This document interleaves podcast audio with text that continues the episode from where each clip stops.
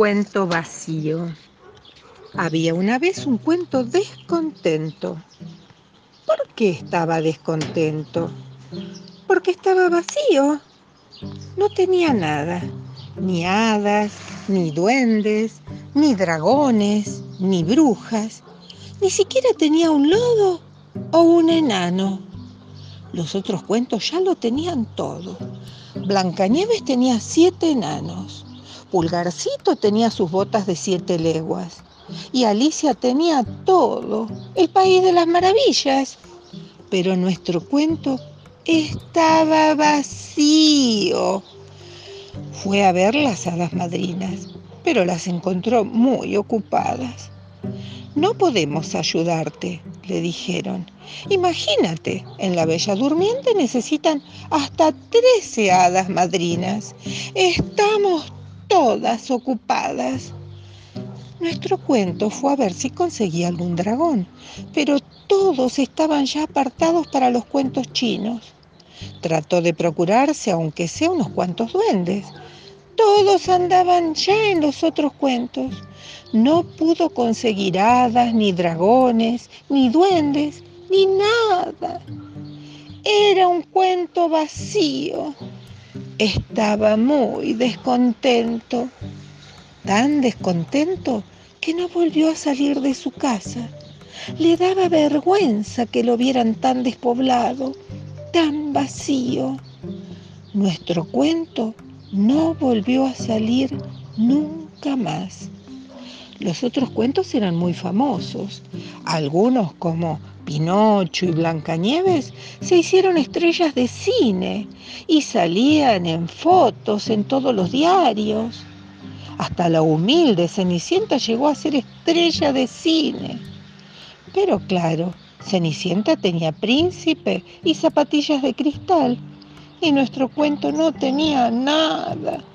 Estaba vacío y no volvió a salir de su casa. Los otros cuentos salían, andaban por todas partes, todo el mundo los contaba. Los chicos del mundo siempre estaban pidiendo que les contaran un cuento y otro y otro más. Y los cuentos andaban ocupadísimos de acá para allá, con sus carrozas y princesas, con sus barcos y piratas, con sus hadas y sus duendes. Y los cuentos viajaban de un país a otro, de un idioma a otro, andaban por todas partes. Nuestro cuento vacío seguía encerrado en su casa, muy triste y renegado.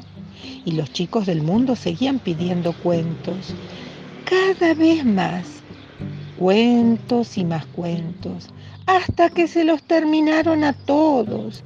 No quedó ni un cuento. Se gastaron todos el mundo se quedó sin cuentos. Nada, ni uno solo. Entonces los chicos se acordaron del cuento vacío y fueron a buscarlo.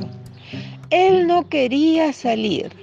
Le daba vergüenza porque no tenía nada, ni brujas, ni princesas, ni zapatillas de cristal. No tenía nada.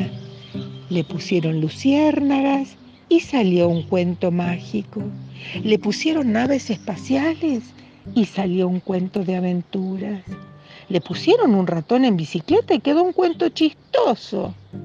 Lo llenaron de ballenas y ballenatos y quedó un cuento gordo, húmedo y tierno. Los chicos estaban felices poniéndole cosas al cuento vacío, hasta que una nena chiquitita dijo, yo no sé leer todavía. Pónganle colores al cuento que yo lo entienda. Y el cuento se llenó con todos los colores del arco iris. Todos los chicos del mundo jugaron con aquel cuento.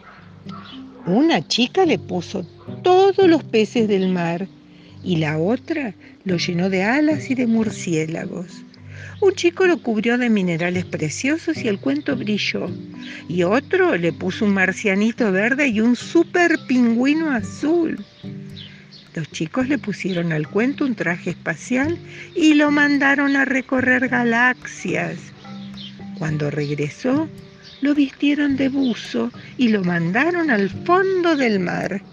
De ahí regresó el cuento con burbujas, pulpos y corales, todo lo maravilloso del mundo. Y una nena dijo, a mí me gustaban las princesas que se gastaron en los otros cuentos. Y los chicos del mundo volvieron a inventar a las princesas, a las hadas y a los ogros. Nuestro cuento ya no estaba descontento, ya no estaba vacío. Era el último cuento que quedaba y fue todos los cuentos. A los chicos les gustó el cuento vacío porque podían ponerle lo que quisieran. ¿Y vos qué le pondrías? ¿Qué te gustaría ponerle al cuento? Acá está, blanco y vacío, para que juegues con él.